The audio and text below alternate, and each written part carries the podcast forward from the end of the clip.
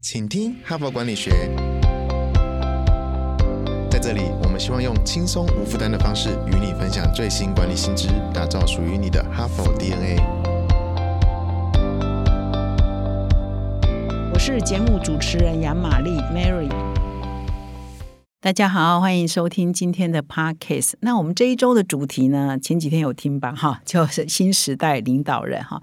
那事实上呢，如果你是我们的订户的话，你大概或者是我们零售的读者的话，你大概也发现我们这一期的封面报道是二零二二年台湾企业领袖一百强哈。那么这个名单呢，就是列出我们所有的上市公司当中一百家表现最好的企业领导人。那么这个调查呢，通常都是从年初呢就开始启动。哈，就是农历过年前就启动这个调查的筹备工作哈。那在经过一段时间的这个资料的收集哈，跟啊学术单位有合作哈，要跑一些数据，那到最后呢才会出炉这一份名单。再加上我们后面呢，针对这些企业家在做专访哈，所以基本上呢长达一个八九个月的专案。那么这个调查呢，事实上我们是从二零一六年开始做了第一届，那后来觉得说每年做的话，或许名单变动不大，所以我们每两年。呢才做一届哈，所以我们现在呢，今年发表就一六一八二零二零到现在就是第四届，好，那这份名单呢，真的还蛮值得我们企业界的朋友好好的参考哈。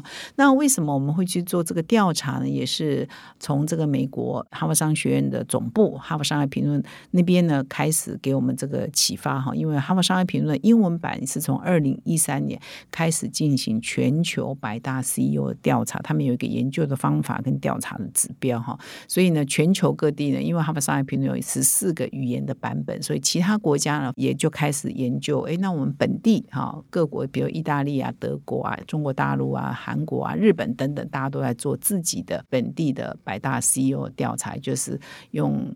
这个美国版的这个调查方法来进行各国的自己的调查，所以我们也是经过一段时间的研究之后呢，才二零一六年才正式推出这个调查。那这个调查呢，很多人会很好奇说，我们采用什么样的指标呢？哈，那基本上呢，就是有财务的指标，一开始呢是以财务的指标为主。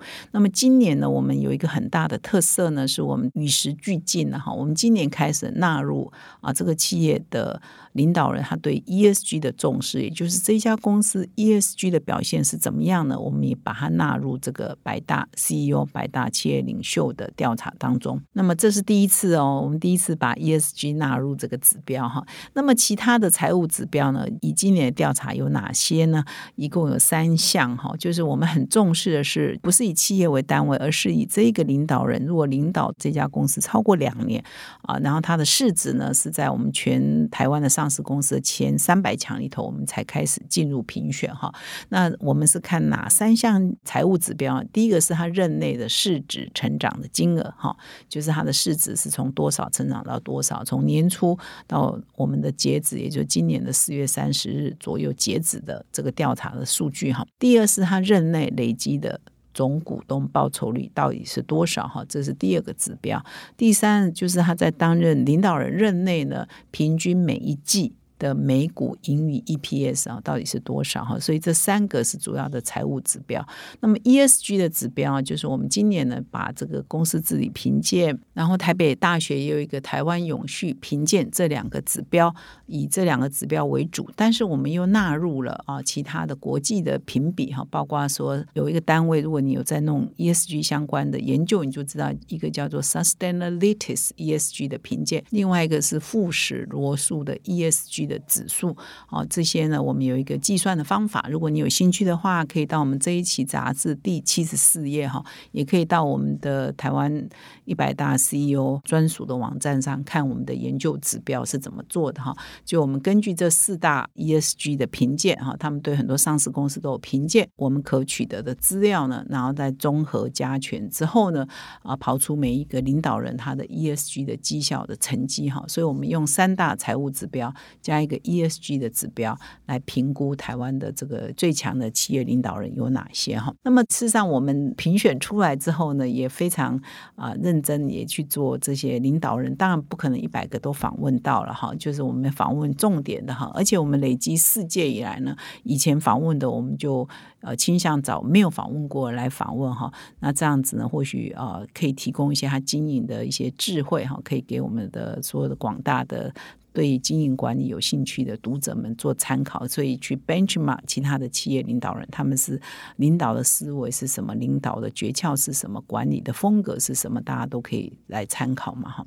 那我在这一集的结尾之前呢，我会来分享我这一期访问的几个企业家，他们的领导风格是什么，他们有哪些管理的智慧是我们可以参考。在这之前呢，我先来做一个大盘的分析，然后所以就是这一次的一百强的名单哈，我们可以看出台湾的哪些产业的趋势跟现况哈，我先跟各位做一下分享。那么第一个是说，我们今年的这一百强当中呢，到底都是分散在哪些行业呢？哈，那我觉得这个也反映了台湾现在整整个产业的现况，就是科技业哈还是占了半壁江山哈。就说，我们这一次的调查里头，其实科技业又比上一届，上一届大概五成是属于广义的科技业，包括尤其是科技制造业为主。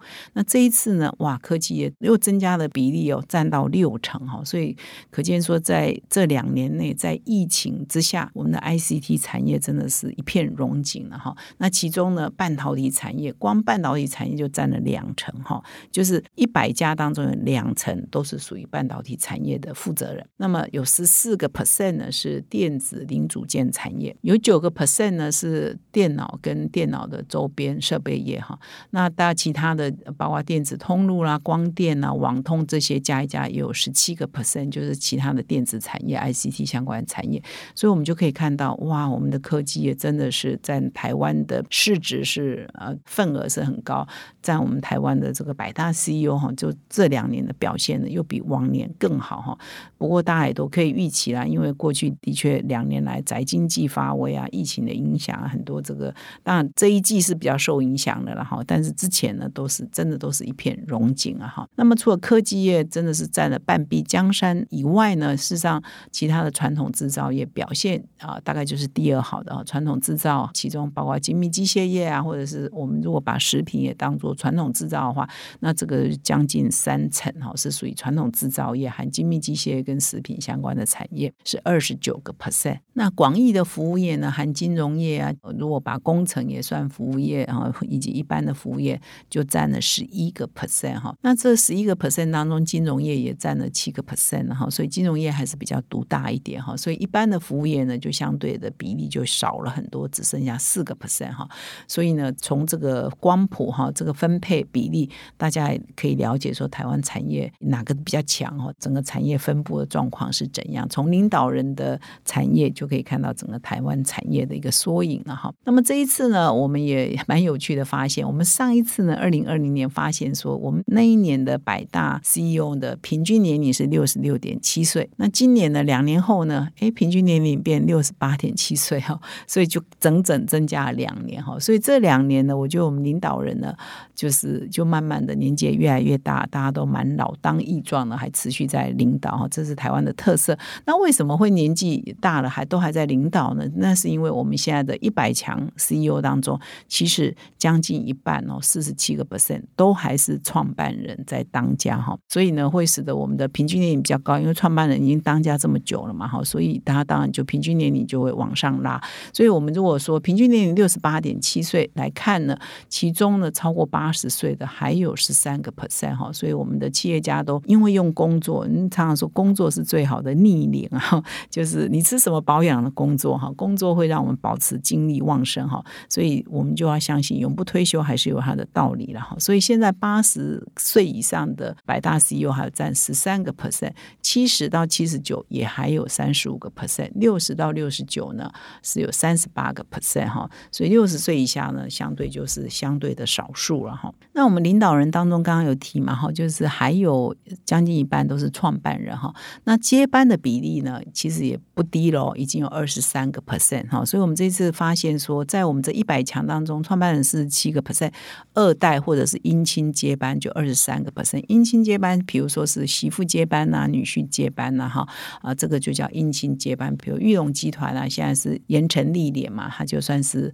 姻亲接班哈，所以这加起来说还是属于家族在掌控的比例呢。创办人家族在掌控的比例呢，就高达七成哈。所以专业经理人接班，目前看起来就差不多只有三成。这也是内部晋升或者是外部延揽进来只有三成啊。所以这也是台湾企业的特色啊，供各位做参考。那么这个是刚刚讲的是整个一百强的名单的分布嘛哈。那表现上来讲呢，入围我们这一次一百强的，事实上 ESG 的表现呢，绝大多数都蛮不错的。如果做的不好，大概也不会进来嘛哈。所以是属于我们特优比例占到八个 percent，属于优的比例也有四十二个 percent。所以超过一半呢，ESG 的表现都属于优或者是特优哈。所以这个是啊蛮令人欣慰的哈。就是我们在 ESG 的路上是越来越多领导人。啊，都在重视哈。那么呃，另外就是我们这个百强，因为有很多是蛮大的全资股嘛哈，所以这一百强的公司的市值呢，加起来就超过台湾上市公司总市值的六成四哈。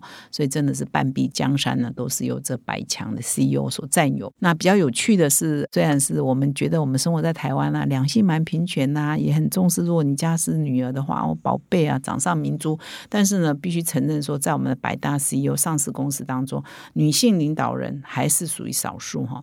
好像我们以前呢也报道过，就不到八个 percent 是有女性董总的哈。所以这一次呢，入选百大 CEO 的女性呢，也只有三位哈，所以是非常的稀少。那上一次呢，二零二零年呢是零位，一个都没有哈。所以这一次还是有突破了哈，只是说速度呢还是属于蛮慢的哈。所以我们也希望未来的女性呢，可以啊比例呢人数呢是可以增加的哈。那百大 CEO 平均哈创造的市值的成长，任内是超过两千亿台币哈，所以财务绩效上表现也是相当的好。那么在我们这一期的杂志上呢，也特别呢有几个这一次入选百大 CEO 的领导人的访问的文章哈。那我们第一位呢报道的是今年的第一名呢哈，排行榜上第一名蔡明介蔡董事长啊，联发科创办人哈，他的一个口号呢叫 One Team One Goal，就是他提到是我们是一个团队，一个共同的目标。是他一直在公司内部强调的哈，那么他有一句口头禅，常常挂在嘴边，叫勇气深思哈。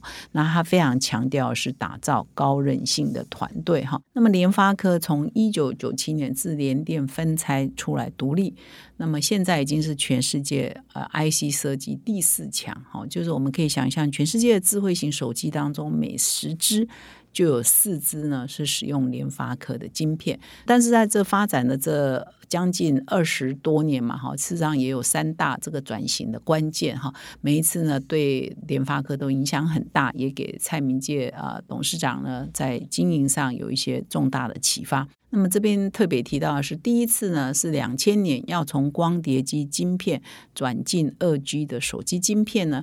当时呢，联发科的光碟整个光碟机的市场呢是非常好，联发科也有五成的市占哈。所以他要转进这个二 G 的手机呢，事实上很需要的是什么勇气嘛哈？因为你要转进，然后原来的市场是那么好，你机会呢是有，但是也可能是很有风险嘛哈。所以第一个是要勇气。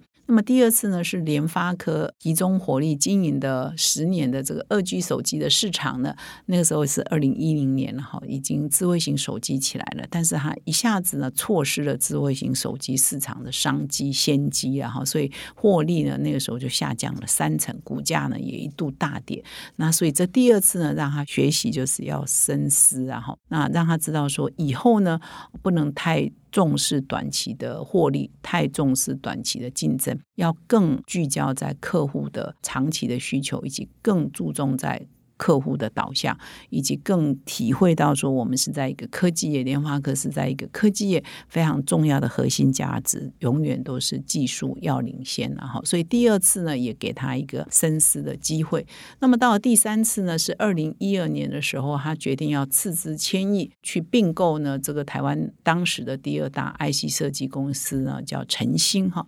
那么经过六年呢，这个整合呢才完成哈，可以达到晨星跟这个联法科可以分工与协作。那么蔡明杰也曾经分享过说，哎，这一次的诊病呢，他是想破头，就是 think hard，中文叫想破头，一直在思考怎么做哈才会是比较好的哈。所以他就说，我们联发科的核心价值中，包括说要深思、要勇气哈，还有永远要想破头，永远要技术领先哈。所以这是他的掌舵哈这一家其实竞争非常激烈的行业啊，怎么样这几十年来哈如一日哈坚持领先。的一些经营的哲学跟方法了哈，这是蔡明介我们这一篇文章谈到一些重点。那我们这一集呢，同时也有这个大成集团董事长韩家宇的报道。那他特别提到，就是说，因为食品业，我们刚刚讲这个要传统制造业要挤进这个榜单，其实是不容易的哈。那食品业看起来又是一个传统产业，要挤进来，真的蛮辛苦。所以它的经营逻辑呢，就永远都是要与时俱进的哈。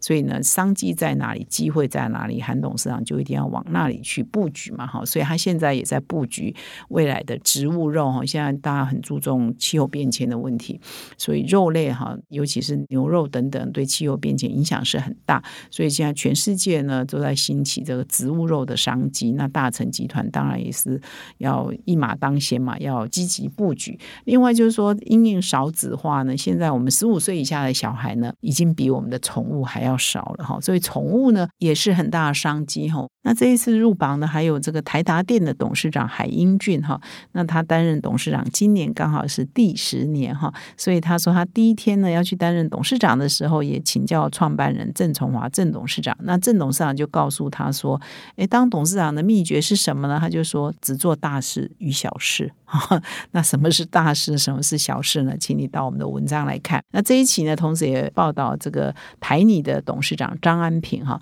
那尤其是他要带领。这个水泥业啊，进入一个未来要属于零碳经济的时代，他怎么样布局他长远的啊迈向零碳也好，或者是布局他能源产业也好，他的一些管理的思维是什么哈？所以，我们这一期呢，除了有整体的大盘解析，就是说我们的百大 CEO 的产业分布啊、年龄分布啊、趋势分布之外呢，也有个别企业家的报道。所以，欢迎各位听众呢，可以到我们的杂志，或者是看我们的网站，变成我们的会员或我们的订户呢，就可以。啊，阅读这些文章。那明天的哈佛人物面对面呢，我就特别邀请了我们这百大 CEO 当中的一位哈。那我刚刚不是有讲了吗？女性很少，所以我就特别锁定女性哈，真的不容易，女性要进入这个。榜单哈，所以明天呢会特别访问维影科技的执行长啊洪丽宁洪执行长来到我们的哈佛人物面对面现场，我们来听听哈一个女性，而且她是台大政治系毕业，也不是科技背景哦，可是却在科技背景一做做了这么久，然后跻身到这个百大 CEO。我说男性这么多的竞争的情况之下，可以冒出头来，真的是蛮不容易的。所以明天呢，我们就来听听洪丽宁的故事。欢迎各位明天在。回到我们的节目现场。最后呢，我要告诉听众一个好消息。那么今年呢是哈佛商业评论创刊一百周年，我们现在呢开始要正式进入我们的周年庆哈，所以我们也会提供今年度最优惠的订阅方案。所以只要订一年呢，我们就会送三期哦。所以邀请各位听众呢加入 HBR 精英订户的行列。现在订阅呢，我们还要再送一本限量出版的好书哦，也就是在前不久有分享过哈佛商业评论最有影响力。的三十篇文章，也就是创办一百年来由哈佛商业评论的总部好所精挑细选的三十篇啊，应该说是全世界最有影响力的商业的文章，结集的这个专书呢，来送给各位听众哈。所以希望各位听众都加入我们的行列啊，我们一起来学习，一起来成长。感谢你的收听，我们明天再相会。现在就注册 HBR 数位版会员。每月三篇文章免费阅读，与世界一流管理接轨，阅读更多管理大师的精彩观点。现在就开始。